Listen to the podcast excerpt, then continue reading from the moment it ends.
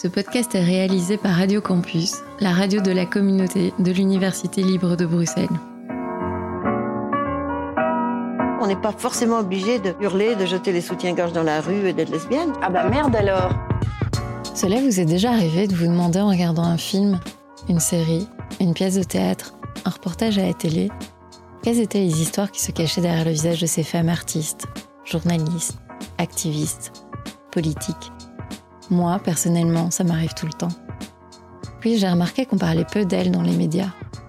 Bien sûr, on va parler de leurs projets, mais d'elles. Vraiment d'elles. Quel fut leur chemin pour arriver là où elles sont aujourd'hui? Quels furent les obstacles qu'elles ont dû franchir? Quels sont leurs plus beaux succès? Leurs rêves pour demain? Je m'appelle Carole Cornet, je vous souhaite la bienvenue dans Bruxelles Sisseur, un podcast qui dresse le portrait des femmes belges, inspirantes, innovantes passionnant. Alors justement, les femmes, parlons des femmes. La vie des femmes est faite de beaucoup d'autres choses que l'amour des hommes. Rappelez-vous qu'avant, moi, j'aurais été brûlée comme une sorcière. Oui, bien sûr qu'en moyenne, les idiotes s'appelaient davantage. Surtout celles qui font semblant d'être idiotes. Geneviève Damès, vous êtes comédienne, metteuse en scène, autrice. Vous avez fondé la compagnie Albertine qui se consacre principalement à la création théâtrale, à la promotion de la littérature francophone ainsi qu'à diverses activités de formation. Jusqu'au 19 novembre, vous serez sur les planches du théâtre des Tanneurs avec le spectacle Hors jeu que vous avez écrit en collaboration avec Isabelle Defossé, avec qui vous partagez l'affiche. Alors Geneviève Damès, bonjour, merci d'être là. Ben, merci de m'inviter. Alors c'est ce soir la première du spectacle. Comment vous sentez-vous et comment vivez-vous de manière générale les premières? Alors, un peu fébrile, un peu... Euh, c'est comme quand on prépare une fête, comme ça, il y a le plaisir et l'angoisse. Euh, et puis, euh, oui, oui, il y a la boule dans le ventre qui va grandir tout au long de la journée. Ça, je sais, le soir, ça va être terrible. Malgré les années, finalement, ça, le, tract reste oui, c'est de. En fait, je crois que c'est de pire en pire. Ah oui. Après, quand on joue un spectacle longtemps, quand on vient tous les soirs au théâtre, après ça diminue. Quand on a une confiance euh, dans le spectacle, moi, ce qu'il y a, c'est que je me rends compte que comme je l'ai écrit et comme je joue dedans, parfois j'ai des angoisses d'auteur en me disant est-ce que le texte tient la route? Et puis j'ai aussi des angoisses de comédienne est-ce que le jeu tient la route? Et mhm. parfois ça s'additionne. C'est voilà, j'ai pas bien dormi cette nuit. Euh, voilà. Et en plus, il y a une éclipse de lune ce soir. Ah Vous me l'apprenez mais avant, on, va, on parlera plus, plus tard euh, du spectacle plus en longueur. Et donc, euh, avant, on va prendre la machine pour remonter le temps et on va, euh, on va parler de vous, de votre histoire. Alors, vous avez grandi à Naline, près de Charleroi. Et vous avez déménagé un moment à Woluwe-Saint-Pierre, où, je cite, toutes les maisons se ressemblent. Quels souvenirs gardez-vous de votre enfance? Alors, je pense une image d'Épinal quand même, hein, quelque chose de de très doux, de très protégé et à la fois, donc moi j'avais une grand-mère liégeoise qui m'emmenait avec elle, qui faisait beaucoup de bénévolat. Elle venait d'un milieu simple, ma grand-mère. Elle a fait un beau mariage, mais après la mort de mon grand-père, je pense qu'elle est vraiment, elle a été très fidèle au milieu dont elle venait, donc elle est vraiment revenue. Euh, Votre grand-mère euh, paternelle? Paternelle, ma grand-mère liégeoise. Et donc, je sais qu'elle m'a emmenée, elle donnait des repas. Je sais qu'elle aidait une association pour euh, euh, voilà distribuer des repas et elle m'emmenait avec elle. Et avec elle, j'ai découvert des endroits que je ne soupçonnais pas. Donc, je me rappelle d'une vieille dame qui habitait euh, dans une rue qui s'appelait la rue Saint-Hubert, dans un immeuble qui a dû être détruit, mais c'était vraiment un taudis, quoi. Et ça, je n'avais jamais vu. Mmh. Elle m'a emmené aussi, elle triait des médicaments et on devait passer par euh, l'aile psychiatrique d'un hôpital de Liège. Je me rappelle, je n'avais jamais vu des gens comme ça. Et donc, c'est une enfance très protégée et à la fois des ouvertures euh, sur un autre monde qui est plus dur, où on est moins privilégié. Et tout de suite, je me rends compte que. Enfin, je crois que je me rends compte, mais est-ce qu'on s'en rend compte vraiment que j'ai de la chance? Voilà. D'ailleurs, vous parlez souvent de votre grand-mère, Antoinette Damès. Oui, oui. Et euh, c'est une figure assez marquante pour vous. Et d'ailleurs, elle vous, elle vous dira un moment, je trouve cette très belle phrase, quand on reçoit beaucoup, il faut contribuer beaucoup. Oui, oui. Oui, ça a été, c'est pour moi, c'est vrai que c'est la figure majeure. Euh, j'ai adoré cette grand-mère. Euh. Alors, elle avait une particularité, donc comme elle venait d'un milieu simple, elle avait dû faire des études Parce qu'en fait, sa famille la destinait. Enfin, elle avait un frère qui était mort à la guerre. Et c'était lui, au départ, sur qui on avait fondé tous les espoirs. Il allait travailler et il y avait quatre filles et une maman qui était veuve. Et il allait faire vivre toute la famille. Et puis, il est mort à la guerre. Alors, ils ont reporté leurs espérances sur ma grand-mère en lui disant euh, qu'elle allait faire des études, qu'elle ne se marierait pas et qu'elle ferait vivre tout le monde. Elle m'a dit, mais moi, quand ils m'ont annoncé ça à 17 ans, en fait, c'était horrible. Elle, elle voulait une famille, elle voulait. Et heureusement, elle a croisé la route de mon grand-père. Et, euh, et en fait, sa famille, une fois qu'elle a annoncé qu'elle voulait se marier, euh, sa famille lui a plus parlé pendant Ah oui. des semaines. Elle est restée fiancée très longtemps. Elle devait reverser tous les mois son salaire. Et puis, je sais que le matin de son mariage, je crois en pleurant, elle a demandé pardon à sa sœur aînée qui lui a dit Mais écoute, au bout de sept ans, tu nous as bien donné, quoi. Donc voilà, c'était pas tendre. Mais donc, du coup, ma grand-mère, elle avait l'expérience du travail, elle avait l'expérience de la vie seule, parce qu'en fait, elle était pharmacienne.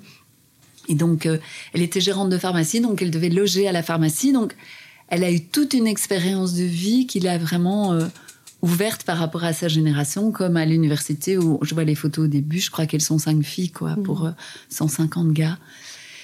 Et, euh, et donc, par, par exemple, ma maman, elle a très peu travaillé, elle a quitté ses parents pour aller vivre avec quand elle a épousé mon père. Donc, ma grand-mère, elle avait comme une expérience de vie plus moderne que celle de ma mère. Elle était très drôle. Enfin voilà, on s'est bien, on s'est bien trouvé quoi. Et du coup, je crois qu'elle m'a transmis beaucoup. En tout cas, dans l'engagement, dans la manière, euh, oui, dont euh, il faut participer à, à la vie en commun. Enfin, voilà. Une chouette grand-mère. Ah oui, merveilleuse. Euh, vos- votre père euh, vous a, enfin, votre père vous disait, euh, tu feras du droit comme un homme, tu feras tout comme un homme. C'était euh, des propos assez féministes finalement. Oui, alors ça remonte à une histoire particulière. Oui, c'est des propos assez féministes, puisque effectivement, lui, il a vu sa mère travailler, et Mhm. donc euh, sa sœur a fait l'uni. Enfin, il y, avait quelque chose comme ça. Alors l'autre histoire, c'est que du côté de ma mère, moi j'ai un grand-père qui est né euh, au 19e siècle, donc qui a épousé ma grand-mère, mais qui était beaucoup plus âgé. Il s'est marié à plus de 40 ans, donc il avait des idées d'un autre temps, et pour lui, les femmes ne pouvaient pas travailler. Donc ma mère entamait des études. Au départ, il aimait bien que les femmes euh, aillent à l'université, mais juste pour pour la culture générale. Donc il n'était pas question de passer ses examens. Donc je sais que la grande sœur de ma mère, elle a avant son mariage, elle a suivi les cours, mais jamais passé les examens et tout ça. Et donc il a autorisé ma mère à faire ça. Et puis en fait, ma mère a passé les examens et les a réussis. Donc ils ont été estomaqués. Et puis ma mère a décidé de passer en deuxième année. Et elle a réussi les examens. Et là, mon grand-père a dit qu'il était hors de question qu'elle continue. Pour lui, euh, un homme entretenait une femme. Il disait, mais moi, j'ai les moyens de... Voilà. Et donc, euh, ma mère a dû arrêter ses études, laisser ses camarades euh, continuer. Je pense que ça, c'est le chagrin de sa vie.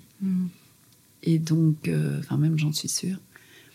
Et donc, c'est vrai que mon père, quand il, il disait tu feras un droit comme un homme, parce que ma mère, elle a fait ses études de droit. Donc, euh, voilà, je vais entre guillemets réparer. euh, mais on ne répare jamais, évidemment. Non. Mm. Oui, c'est chacun son histoire. euh, Ouais, ouais. Et euh, quelle éducation vous avez reçue et de quoi vous êtes-vous affranchi Je pense. Alors.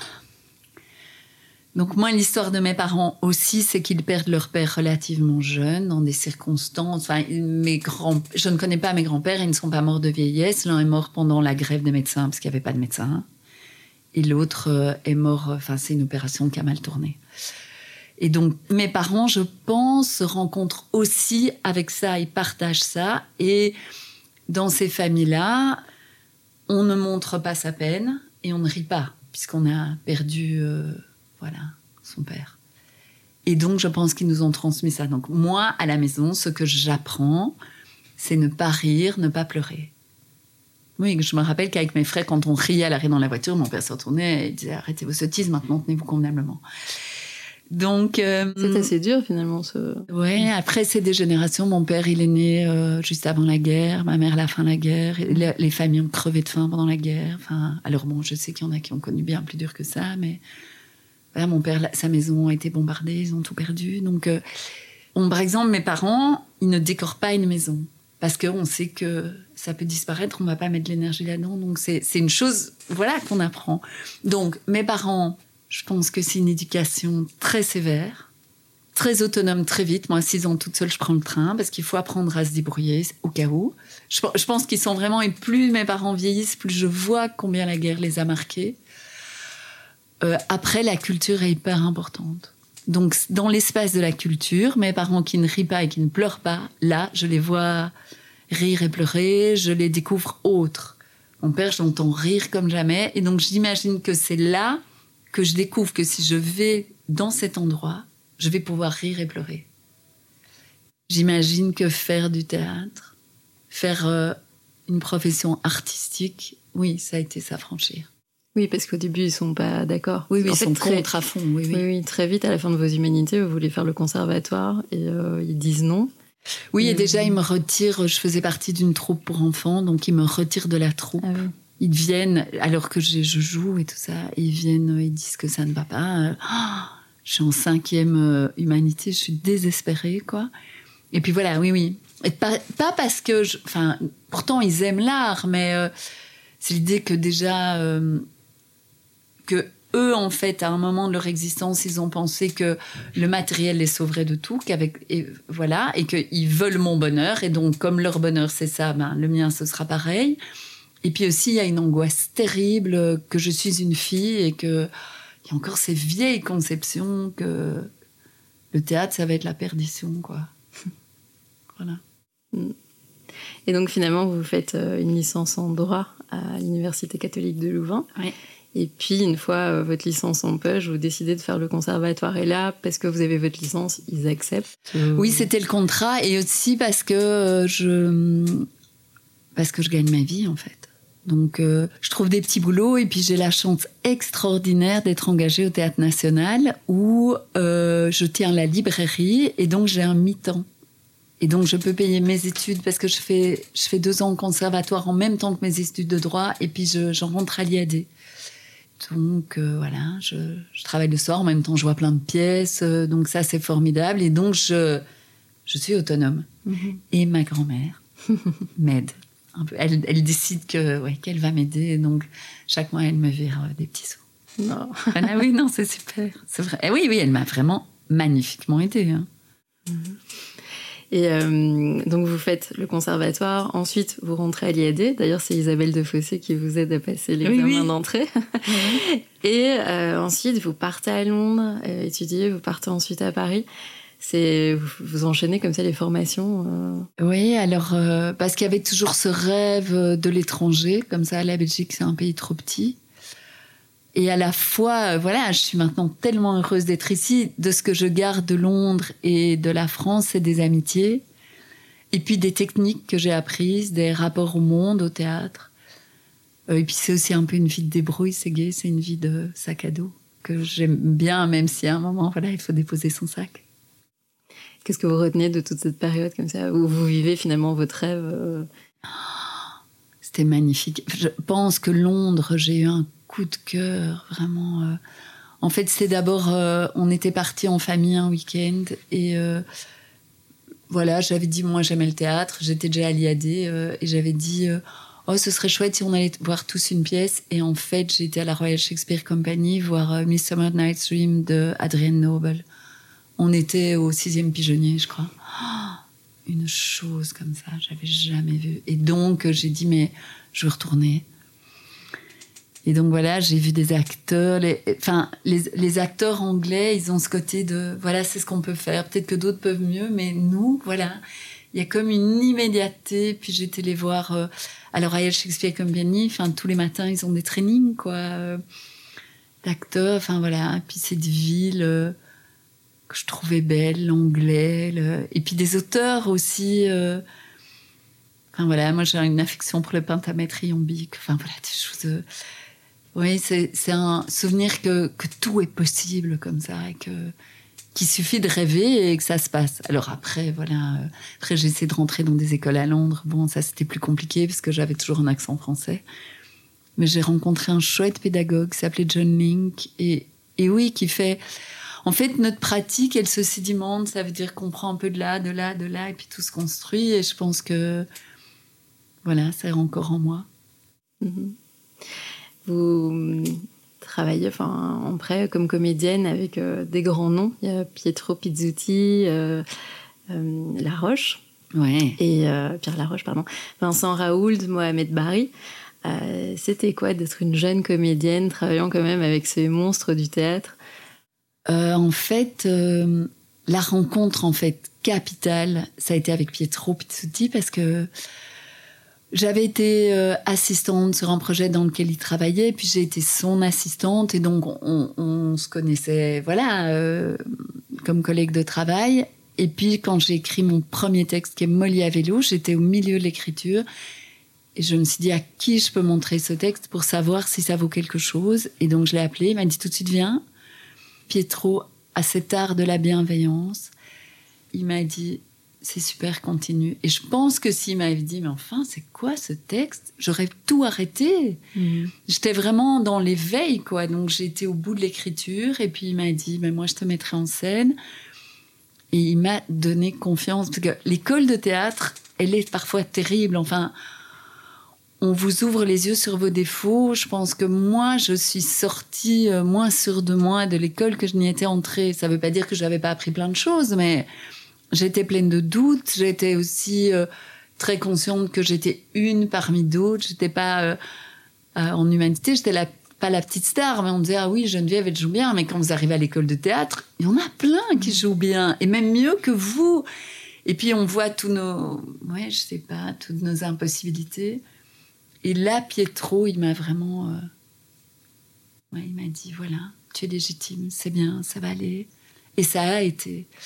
Et donc, euh, j'ai continué à écrire et jouer, et je lui dois ça. C'est voilà. Pierre Laroche, il était avec toute son histoire du théâtre, toute son. C'était aussi un homme extrêmement bienveillant. Et euh, à des moments, s'arrêtait de travailler, il me racontait des choses, et c'est des choses que je n'oublie pas. C'est un grand monsieur, avec tous ses paradoxes, avec toutes ses je me rappelle, ça c'était dingue. Donc, euh, il me mettait en voie pour une lecture. Et puis, il m'a appelé un jour pour me dire euh, En fait, je suis à l'hôpital parce qu'il avait un problème au poumon. Euh, et je lui dis Bah, écoute, en fait, est-ce que. Voilà, tu n'es pas en état de travailler ou tu t'inquiètes parce que tu es à l'hôpital et qu'on. C'est pas un lieu de répète, mais moi, venir à l'hôpital pour travailler avec toi, il m'a dit Oh, ben oui, bien sûr. Et donc, on a travaillé. Euh, et, en fait, c'était chouette parce qu'il gardait son exigence. Euh, et voilà, et puis après, on a encore travaillé ensemble parce qu'il est sorti de l'hôpital. Et puis voilà. Mais euh, j'aimais bien ce côté. je suis un artiste et où que je sois, à l'hosto, partout, mon exigence sur le texte est là. Et mon envie de travail est là. Donc ça, c'était bien. Oui, des grands monsieur. Oui, ouais, il y a aussi des grandes dames. Hein. Il y a Janine Godinas aussi, qui est une femme fantastique. Enfin voilà, plein de gens. euh, justement, vous parlez d'écriture. Quand est-ce que l'écriture arrive dans votre vie euh, Vous commencez? À quelle période à vraiment écrire? Euh? Alors, au début, j'écris sans savoir que j'écris. Ça veut dire que, bah, d'abord, euh, enfant, ado, j'étais un journal, j'écris des petites chansons chez les guides, il y a des pièces de théâtre et je trouve que le texte qu'on nous propose de jouer est nul, donc je réécris. Et puis, moi, j'entre dans l'école de théâtre, j'ai déjà fait le droit avant. Et en fait, je me rends compte que les textes ne me satisfont pas toujours. Ça veut dire que parfois, enfin, bon, après, euh, ça, c'est des avis subjectifs, mais je vois pas quel sens ça a dans ma vie de jouer Molière, par exemple. Je, voilà. Il y a des il y a des thématiques que j'ai envie d'aborder, il, y a des, choses que je trouve pas dans les, livres. Et donc, je, je commence à faire d'abord des adaptations de romans. Il y a des romans qui me parlent et je les adapte. Alors, c'est rigolo parce que euh, Michel Desoteux, enfin, je l'avais interviewé pour mon mémoire, il m'a dit que lui aussi, euh, il, y a, il y a des moments où il a bossé avec les romans. Donc, ça, c'était chouette à entendre. Et puis, de fil en aiguille, j'ai commencé à écrire des pièces de théâtre. Donc il y a Molly à mais Molly à en fait, c'est un récit, c'est un monologue à la première personne, ça pourrait être un roman. Et puis je commence ma première pièce à deux personnages, c'est en fait pour Isa de Fossé. Ça veut dire que j'ai envie de passer du temps avec elle, j'ai envie qu'on bosse ensemble, j'ai envie. C'est mon amie, en fait, j'ai envie qu'on passe du temps ensemble et avec les enfants, la vie, etc. Bah, on n'a pas le temps. Donc je me dis que si je crée du temps avec le travail, ça va marcher. Et donc j'écris Steve et en fait on s'amuse comme des dingues. Et puis je continue à écrire et je découvre aussi ce plaisir qu'il y a à, à, parler de soi à mon couvert. Enfin l'écriture, euh, c'est libérateur. Et c'est aussi un espace, parce que le théâtre, c'est très contraignant. Ça veut dire que pour monter une production théâtrale, ben, euh, ça prend temps de dingue en fait. Il faut plein de gens, tandis que l'écriture, on est tout seul et on avance, on n'a pas besoin d'argent. Enfin, il y a d'autres euh, disciplines artistiques comme la peinture ou la sculpture qui sont beaucoup plus onéreuses, ou même le cinéma. Mais là, franchement, euh, on y va. Euh, il suffit d'un ordi ou même d'une feuille et d'un crayon. Moi, c'est l'ordi, mais voilà, ou même son téléphone. J'ai plein de copains maintenant qui écrivent des romans sur leur téléphone, donc voilà. Et donc, je m'essaye au roman comme ça, par défi pour moi-même. Et puis, et puis voilà, je tombe sur une éditrice qui se bat pour mon roman. Et voilà. Mais c'est quelque chose. J'ai pas rêvé d'être écrivain parce que pour moi, euh, voilà, à l'école, j'ai jamais lu un livre d'un auteur belge. J'ai jamais lu euh, un livre d'un auteur vivant, euh, de femme, franchement, à part Madame de Lafayette, j'ai rien lu. Madame de Sévigné, une lettre. Donc pour moi, une femme belge vivante en littérature, elle a aucun avenir, quoi, puisqu'il faut être mort, être un homme et de préférence français. Donc voilà. Et puis je crois que j'aurais jamais osé le dire. Euh, mon père et les frères de mon père tiennent la littérature en tellement haute estime que moi, me mesurer. Donc voilà, le, premier roman, enfin même mon premier texte de théâtre que je publie, je le dis très tard, quoi. Je crois que je dois le dire cinq jours avant. Et mon roman, euh, c'est deux jours avant que j'en parle à mes parents parce que je me dis comme ils vont dans des librairies, ils vont le voir et il faut que je dise quelque chose. C'est fou ça. Oui, je crois que j'avais. Et, d'ailleurs, euh, je sais que je le dis à mon père, mais très vite, j'allais chercher ma fille à la crèche et je dis à mon père voilà, j'écris un roman. Il me dit ah c'est fou, j'ai eu ta cousine au téléphone. Elle veut aussi écrire un roman. Il me parle de ma cousine pendant dix minutes. Et je dis. Et puis je dis oui oui, mais moi il va sortir dans deux jours. Je dis Est-ce que tu veux un exemplaire? Il me dit euh, Non, écoute, je préfère attendre. Je crois qu'il est très ému aussi. Il me dit euh, Ouais, je préfère attendre, je l'achèterai euh, en temps voulu.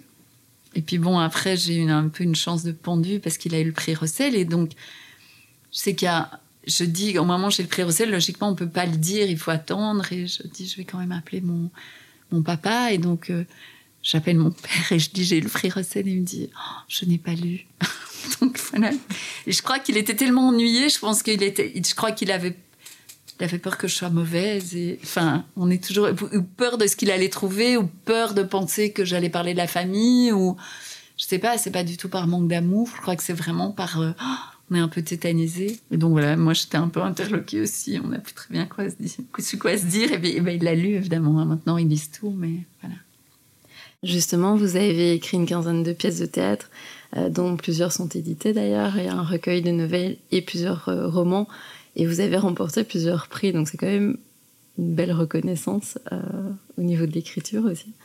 Oui, c'est une belle reconnaissance. Après, on est toujours inquiet du livre qui va arriver. Ça veut dire que les prix qu'on a eus, ils vous aident pas. Enfin, oui et non, ils vous, ils vous assoient quelque part et puis ils vous disent que voilà, il faut continuer, mais l'angoisse pour le roman sur lequel on est en train de travailler, pour lequel on n'a aucune certitude, voilà, il ne s'en va pas. Mm. Mais c'est vrai que ça ouvre des portes pour certaines situations, pour, rencontrer des gens. Ça vous protège, oui. Quand je, regardais la liste euh, de, tous vos romans, vos écrits, vos pièces, c'est souvent des sujets très très différents. Euh, qu'est-ce qui vous inspire à prendre la plume? Alors c'est souvent euh, hein, des choses qui me qui m'interpellent ou qui me blessent ou que je ne comprends pas.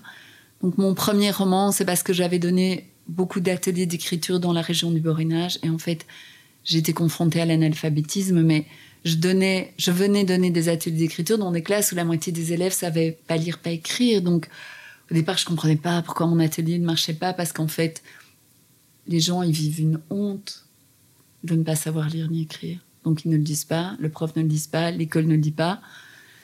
Donc ça, ça m'avait vraiment bouleversée. Il y a eu un roman sur la migration parce que j'ai accueilli deux jeunes mineurs non accompagnés chez moi et je pensais que ça allait euh, aller comme sur des roulettes et en fait ça a été beau mais terrible. En fait, je me suis vraiment, j'ai été confrontée à mon incapacité, à mon côté bourgeois, à oui, voilà, j'ai été démunie et perdue et je pense que ça m'a complètement euh, ouais, ébranlée. Il a fallu que j'écrive là-dessus pour un peu remettre mes idées en place et en même temps réparer quelque chose, si tant est qu'on puisse réparer. C'est souvent ou des peurs ou des choses où je me dis mais moi si j'étais dans cette situation comment je ferais? Ou des situations que j'ai complètement loupées comme celle euh, avec les deux jeunes mineurs là et où j'essaie de dans la fiction de de tirer des fils pour comprendre ce qui n'a pas été. Je pense que ce que j'essaie de toucher c'est les sujets contemporains qui ont été peu abordés ou pas encore abordés en littérature.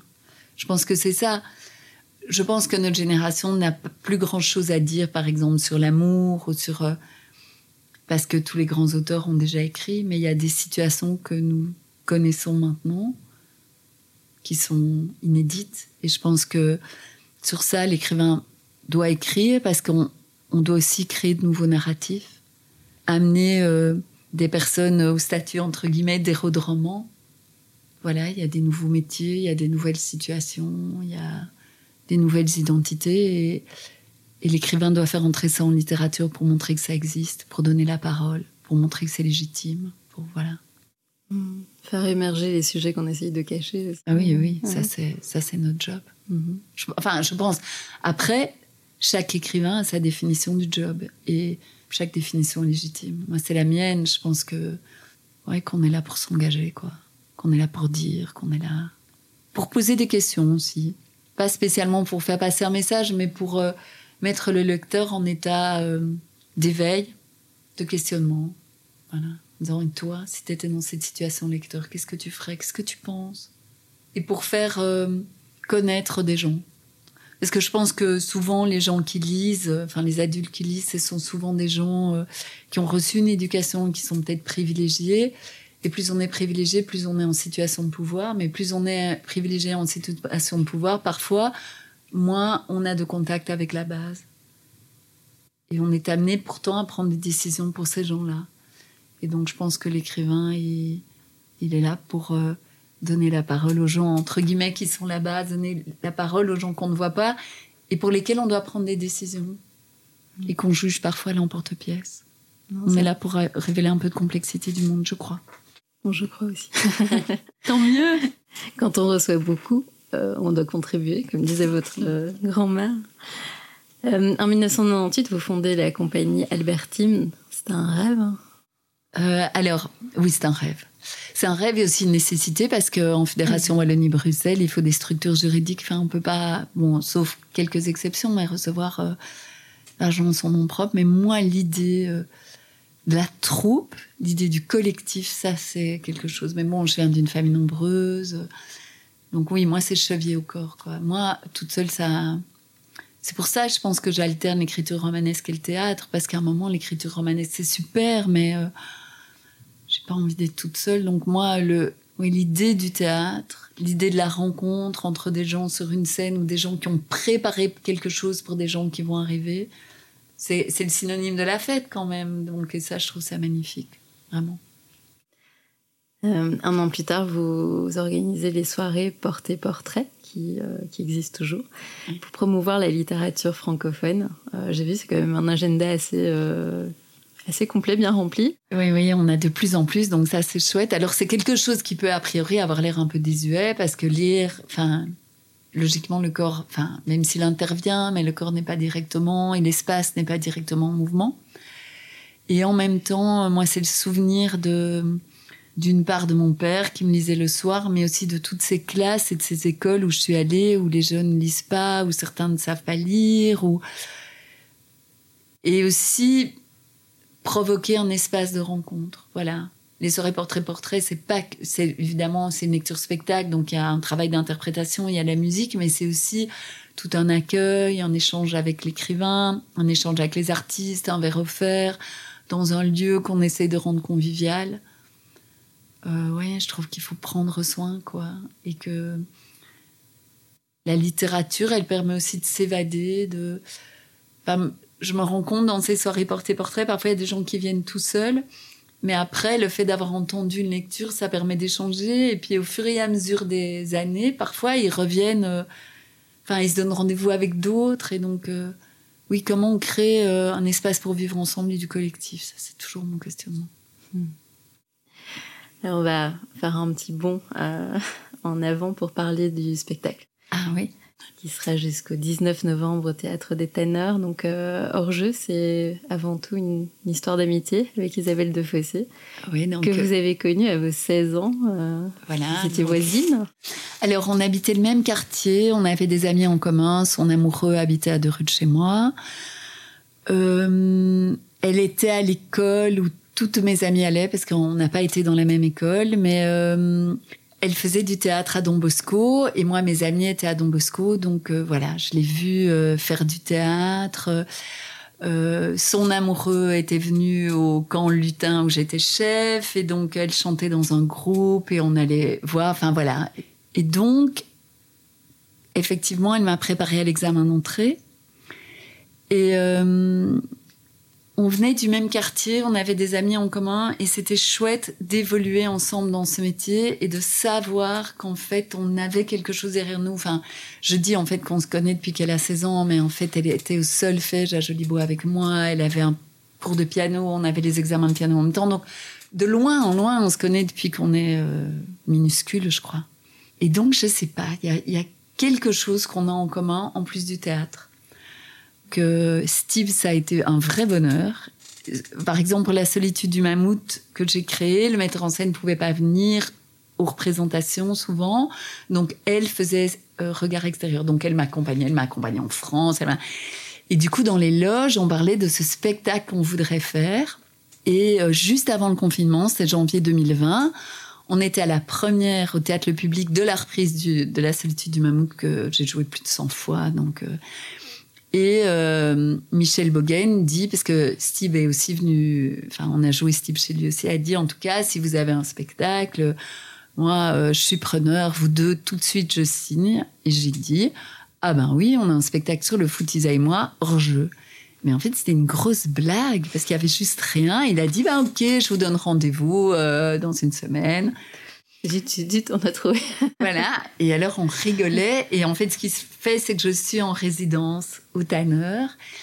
Et euh, Alexandre Caputo a dit, mais si vous allez au public, vous allez devoir faire quelque chose d'efficace et tout de suite arriver à une représentation.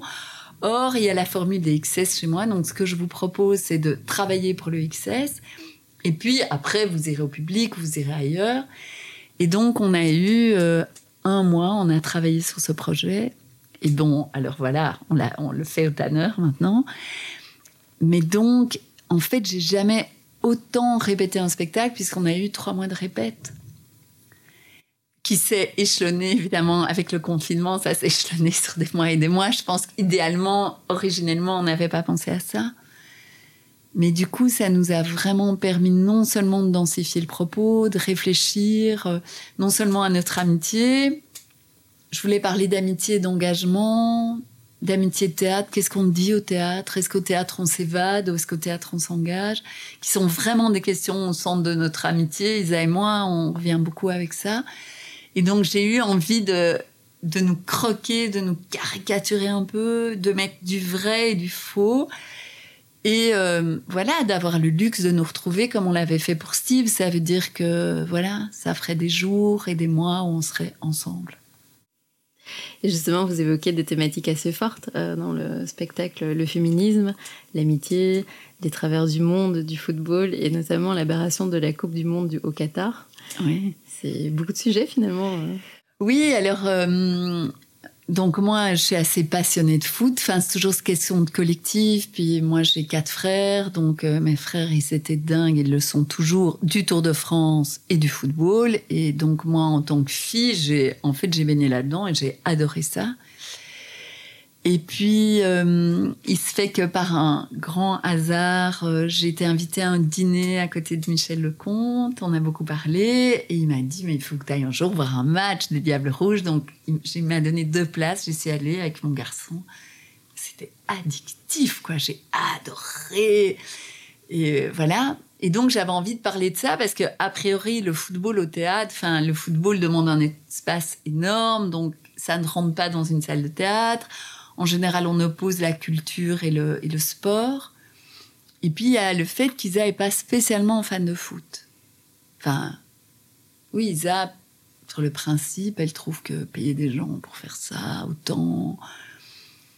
Il y a toute la pollution, il y a tout ça. Donc, je trouvais intéressant de confronter ces deux points de vue et de prendre euh, le cadre du Qatar, qui est quand même clivant à mort, paradoxal à mort, parce que en même temps l'idée d'une Coupe du Monde et euh, de notre pays. Alors je pense qu'on va se prendre une claque, mais euh, parce qu'ils sont tous à moitié blessés, mais euh, en même temps, on a une équipe qui est vachement belle et vachement forte. Enfin, on n'a pas toujours une et, un super entraîneur.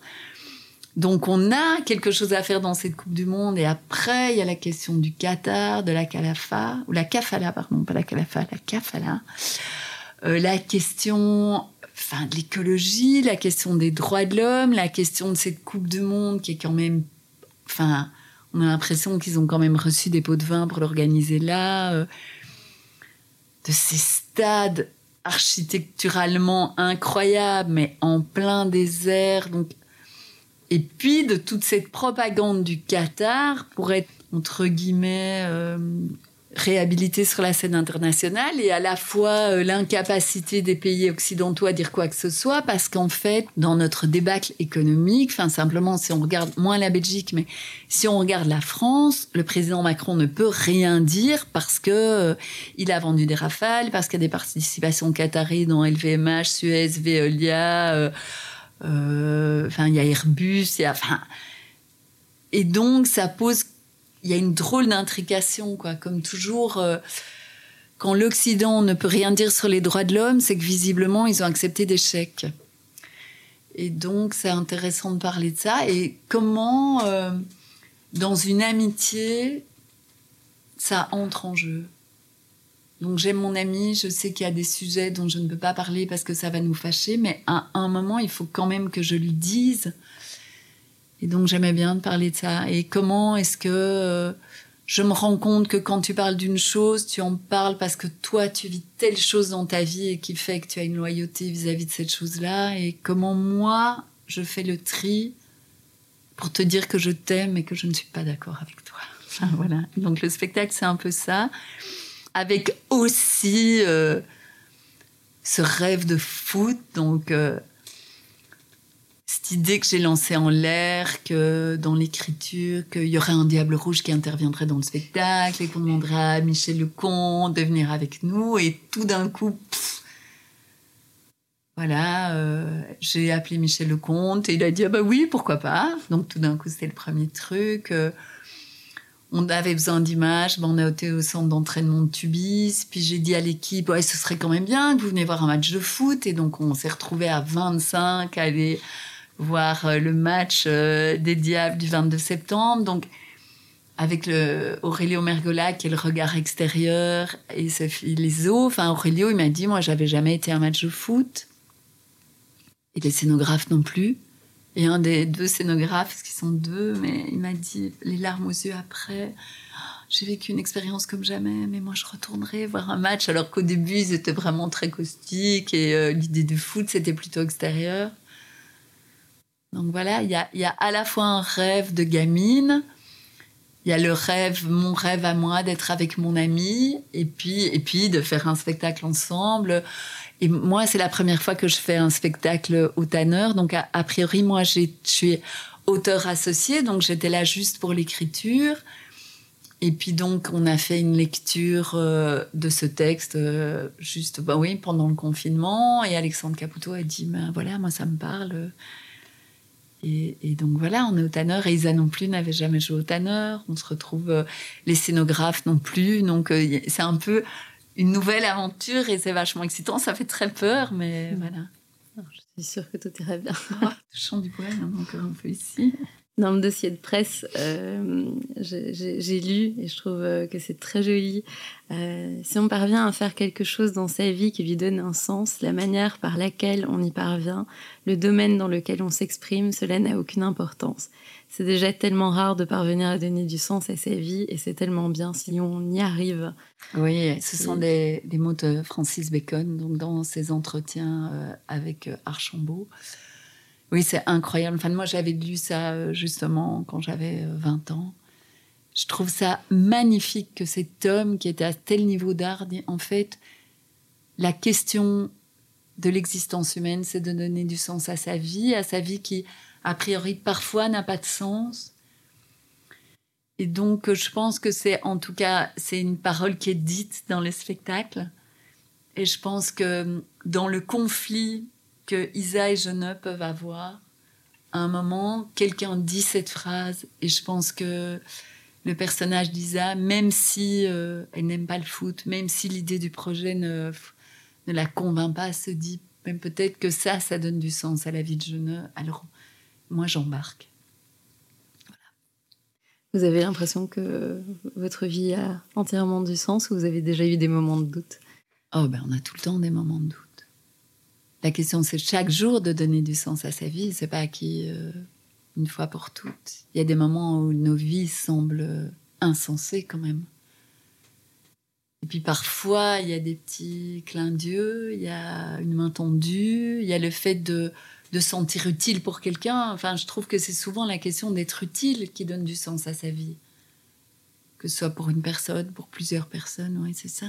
Contribuer, quoi. Moi, je crois que c'est ça qui rend ma vie utile. Sinon, oui, alors après, il y a euh, la beauté, il y a des moments de bien-être, mais je trouve que très vite, euh, quand ça tourne autour de soi, ça devient vite vain, quoi. Voilà. Euh, Il y a la question du féminisme aussi dans le, dans le spectacle. Et euh, vous dites, euh, dans le, toujours dans le dossier de presse, euh, que Isabelle et vous, euh, vous aviez pensé que les droits des femmes, enfin que l'égalité des femmes était acquise, et qu'aujourd'hui vous portez un peu un regard un peu différent, euh, 13 ans plus tard. Alors, c'est particulier, il y a le niveau intime et il y a le niveau euh, collectif.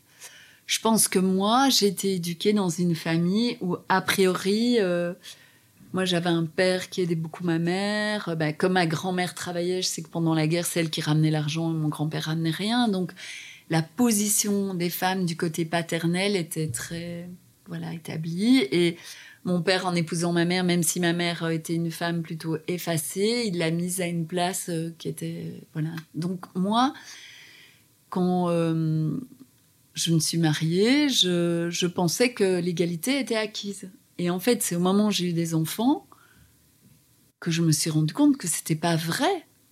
Enfin, moi, j'ai vu, même si j'ai fait l'université, même si j'avais des discours, qu'au sein de mon couple, ben, il y avait comme un archétype qui revenait, que c'était normal, que...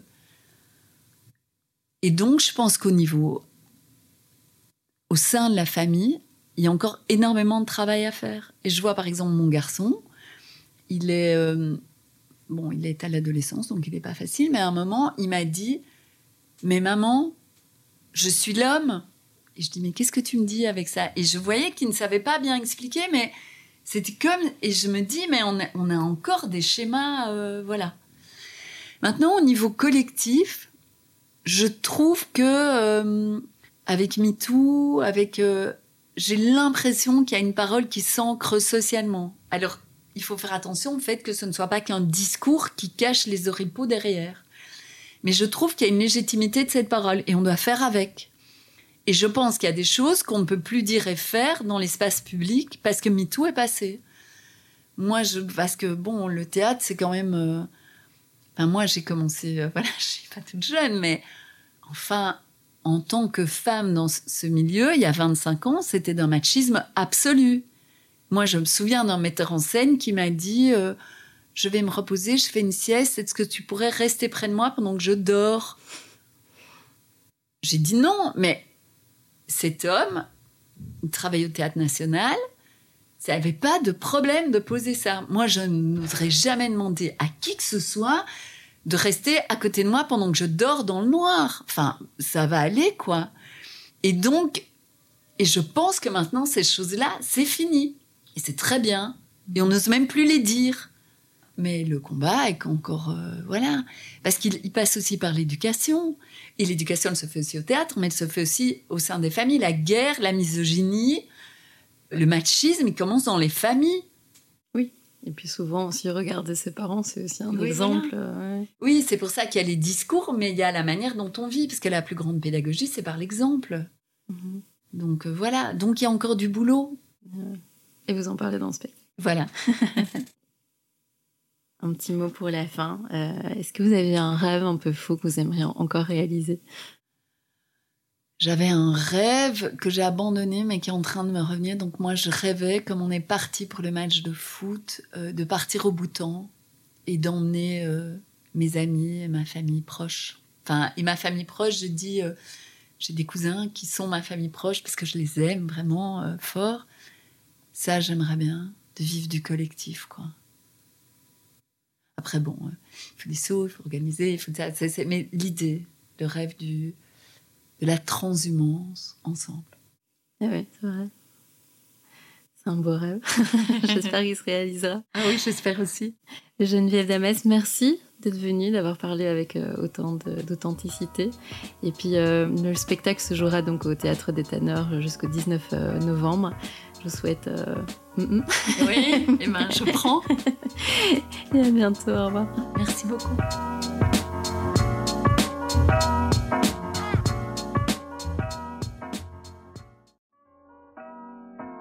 Si cet épisode vous a plu, n'hésitez pas à le partager, à mettre des étoiles sur Apple Podcast et à en parler à votre entourage.